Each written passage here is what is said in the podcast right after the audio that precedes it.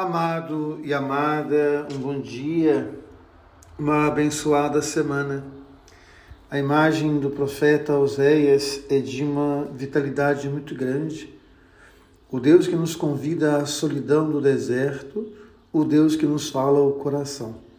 Nós sabemos que o deserto é o lugar onde apenas se pode ouvir o Deus ou o diabo. E cada dia nós somos convidados então a fazer essa escolha uma escolha que depende de nós.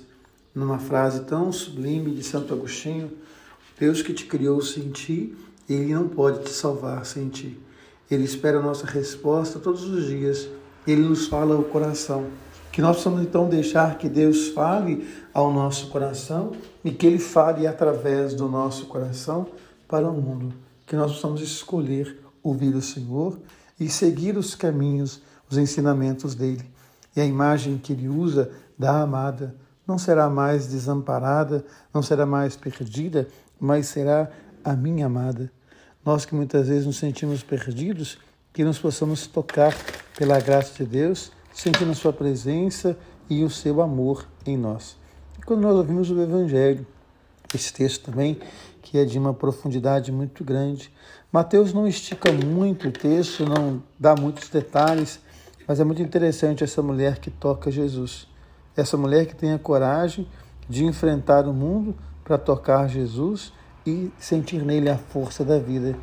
Muitas vezes nós nos sentimos coibidos, muitas vezes os discursos religiosos nos proíbem de se aproximar de Jesus. Quantas pessoas são, por exemplo, excluídas da Eucaristia por causa de discursos moralistas de muitos religiosos? Quando Jesus disse: Eu vim para todos e eu sou o remédio.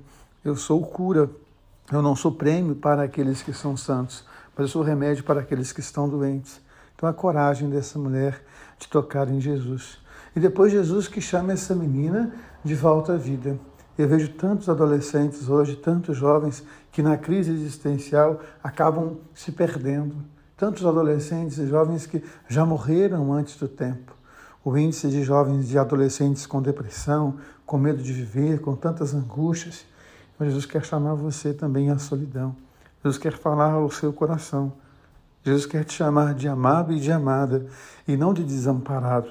Que nós possamos abrir o nosso ouvido, que nós possamos abrir o nosso coração à graça e à presença dele. Deus ama você, Deus ama em você. Amém.